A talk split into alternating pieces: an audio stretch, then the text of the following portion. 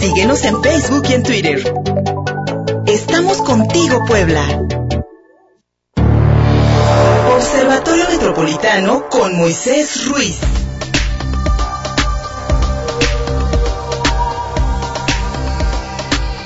10 de la mañana con 34 minutos. Mi querido Moisés Ruiz del Observatorio Metropolitano de Puebla, amigo, gracias por estar aquí con nosotros. Y hoy tienes un invitado, hoy tienes un invitado que pues también es una de las opciones eh, político-electorales que los, eh, los poblanos tenemos enfrente para este próximo 6 de junio, sobre todo cuando vamos a decidir a, a las nuevas autoridades municipales, cuando votaremos por presidente o por presidenta municipal. Y tenemos aquí en el estudio, recibimos, lo recibimos con mucho gusto al doctor Juan Carlos Rivera. Él es candidato a regidor dentro de la planilla del doctor Alfredo Victoria, quien es el aspirante del partido Encuentro Solidario, el PES, a la presidencia municipal de Puebla. Juan, Juan Carlos, bienvenido. Muchísimas gracias. Invitado a nuestro querido Moisés Ruiz. Buenos días, este, Luis Fernando, buenos días a todo el auditorio. Juan Carlos, muchas gracias por estar aquí. Gracias a ustedes. Por aceptar la invitación. Y bueno, este, aquí lo importante es escuchar todas las voces, todas, ¿Sí? todas las opiniones, Luis Fernando, todas las propuestas, como has compartido tú aquí en tu programa. Y bueno, tenemos el gusto de, de contar con el colega urbanista, Colega, este doctor en urbanismo, Juan Carlos, para que nos comente sobre su plataforma. Y bueno, a, a mí como urbanista a- y como tú también, este, lo importante o lo que más nos interesa es saber en, cuanto a los temas urbanos, qué plataforma o qué, qué propuestas tiene el PES para la ciudad, para toda esta problemática ciudad. Sí, sí, pues muchísimas gracias por la invitación. Creo que primero que nada, eh, en las propuestas que se plantean se tienen que ver las diferentes escalas de planeación y de, eh, pues de proyectos que se tienen que generar. En este sentido, pues a escala metropolitana. Puebla, pues es la ciudad central de la zona metropolitana Puebla Tlaxcala. Creo que desde esa escala tenemos que partir sobre su importancia e impacto que tiene en términos de movilidad, economía, en cuestiones ambientales, sociales. Creo que ahí hay un punto importante que deberán estar considerando en las propuestas. Y de ahí nos vamos a la escala mínima, ¿no? que son eh, pues los barrios, las colonias, las unidades habitacionales. Creo que todos estos eh, sitios o todos estos estas dimensiones que tiene la ciudad tienen que ser visualizadas en términos en términos más más amplios. Ah, no, ah, sí, ah, sí, perfecto, ok, perdón, perdón, perdón, Perdón, perdona, perdón. perdóname, Juan Carlos. No, no te preocupes. Ajá, adelante. Eh, en este sentido, pues estamos planteando aquí algunas algunas propuestas en estos términos. Eh, también comentaba con Moy que, que pues regularmente en la política somos muy tibios en el tema medioambiental. Prácticamente no se toca, eh, se tiene miedo a tocar esos temas o como decía Moy quizás se desconoce, ¿no? Cómo entrarle a esa temática.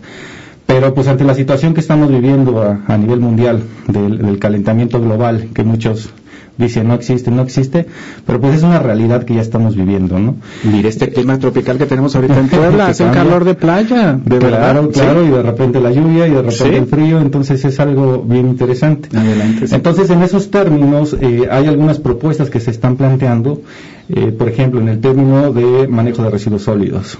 Siempre hablamos de incrementar eh, la capacidad de los rellenos sanitarios. Sin embargo, ya existen otras alternativas, lo que son los centros de transferencia de residuos sólidos, que de alguna forma, desde donde se genera el residuo, o sea, desde la casa, desde la industria, se tienen que separar, se tienen que trasladar a un punto ya con esa separación, porque actualmente la gente dice, es que separo mis residuos, al fin de cuentas lo echan al, al camión, ¿no? Y es la queja que tenemos comúnmente y por eso no entramos todavía en esa dinámica. Entonces, en este centro lo que se hace es dividir todos esos residuos y de alguna forma darles un uso. Sí. En este sentido, lo que se plantea es que, por ejemplo, se pudieran crear microempresas. Por ejemplo, el PET sirve para ser transformado y realizar, o más bien este, hacer tubería PET, que puede servir para agua potable, y de alguna forma se transforma y se genera un residuo, digo, se, genera un recurso no solamente este material, sino también un económico. Entonces ahora en vez de estar pagando para que se recojan los residuos, pues vamos a estar este, generando ingresos para el municipio. Ese es un ejemplo, ¿no? Por ejemplo, también tenemos los residuos orgánicos, se hacen camas, camas para tratar estos residuos. Eh, se genera composta, esta composta puede utilizarse para el campo, para los viveros del municipio, para las áreas verdes del municipio y de alguna forma tienes un alto impacto en ese sentido, ¿no? Entonces estás transformando aquello que conocemos como basura en un elemento que nos puede servir y que se puede potencializar en el sentido económico, se pueden generar fuentes de empleo y pues el impacto es muy fuerte, ¿no? Ese es un, ejemplo. El otro, el que comúnmente trabajamos, que bueno, Moy sabe que es mi especialidad, el tema de participación social, el tema de innovación social. Prácticamente todos los candidatos, y lo digo claro, todos los candidatos hablan de participación social. Pero estamos claros que la participación social a estas alturas siempre ha sido simulada. Se generan planes, instrumentos de planeación y se dice que hubo participación, pero en realidad fue una simulación. La gente no participa en ese sentido, no toma las decisiones. Las decisiones ya están tomadas. La gente solamente vota a favor de esas decisiones que ya fueron tomadas. ¿Qué se tiene que hacer? Pues primero, tenemos una figura que está plasmada en la reglamentación, en el Código Reglamentario del municipio de Puebla, que es la de mesas directivas. A nivel municipal tenemos menos del 30% de las mesas directivas eh, vigentes. Entonces, ¿cómo me pueden hablar de participación social si no tenemos ni siquiera esta figura que representa esa participación social? ¿no? Si nosotros logramos una cobertura del 100% de estas mesas directivas, podemos tener realmente una lectura clara del territorio y, como decía, de la escala mínima, del, barrio, de la colonia que es donde representan estas, este grupo de personas que, que, se conforman.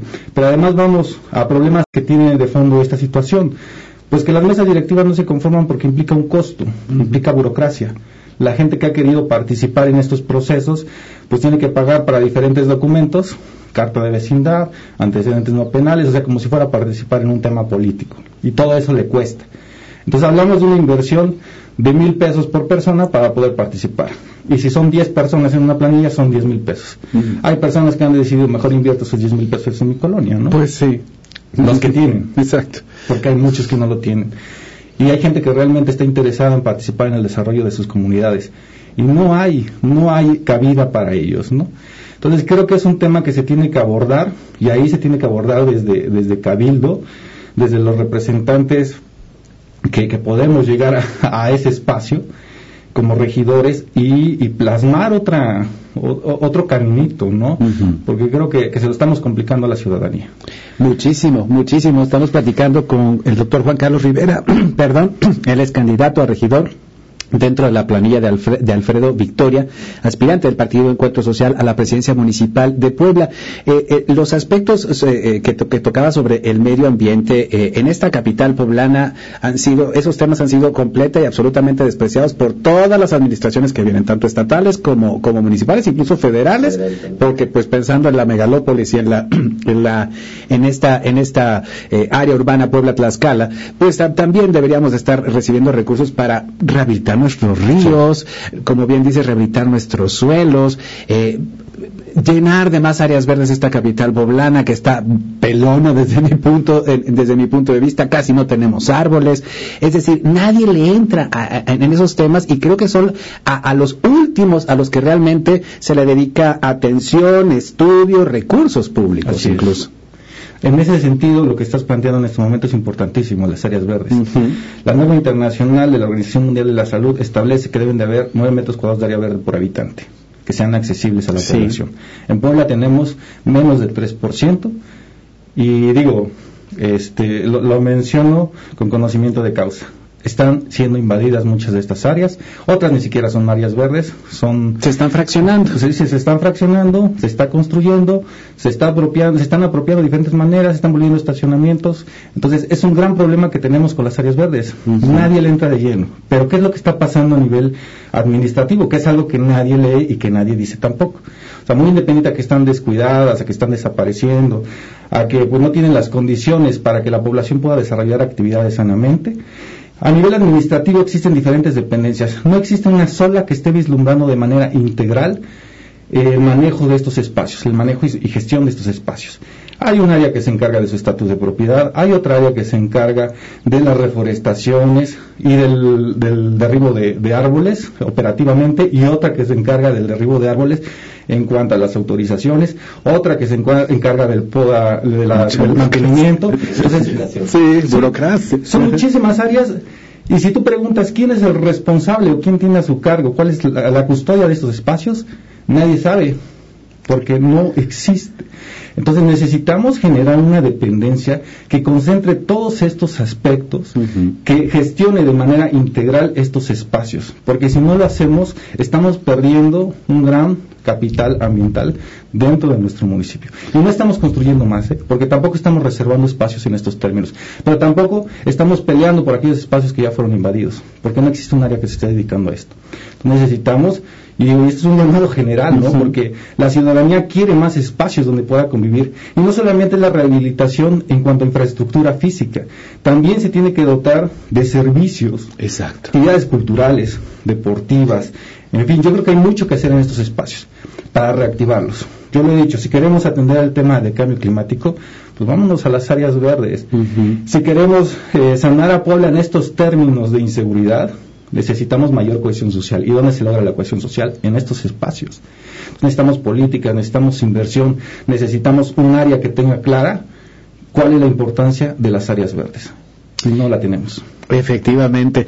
Juan Carlos Rivera, candidato a regidor en la planilla de Alfredo Victoria, candidato a presidente municipal por el partido Encuentro Social. Tendríamos muchísimo que platicar porque esta Puebla nuestra pues tiene muchísimos problemas, está, está atascada, creo que, que, que, que lamentablemente no avanzamos. Hay muchísimas, muchísimos aspectos de la vida diaria de la ciudad en los que estamos atrasadísimos. El transporte público es uno de ellos. otro de ellos. Yo la, de- la verdad no estoy en desacuerdo con las ciclovías, pero yo preferiría que primero me arreglaran el transporte público antes de obligarme a comprar una bicicleta.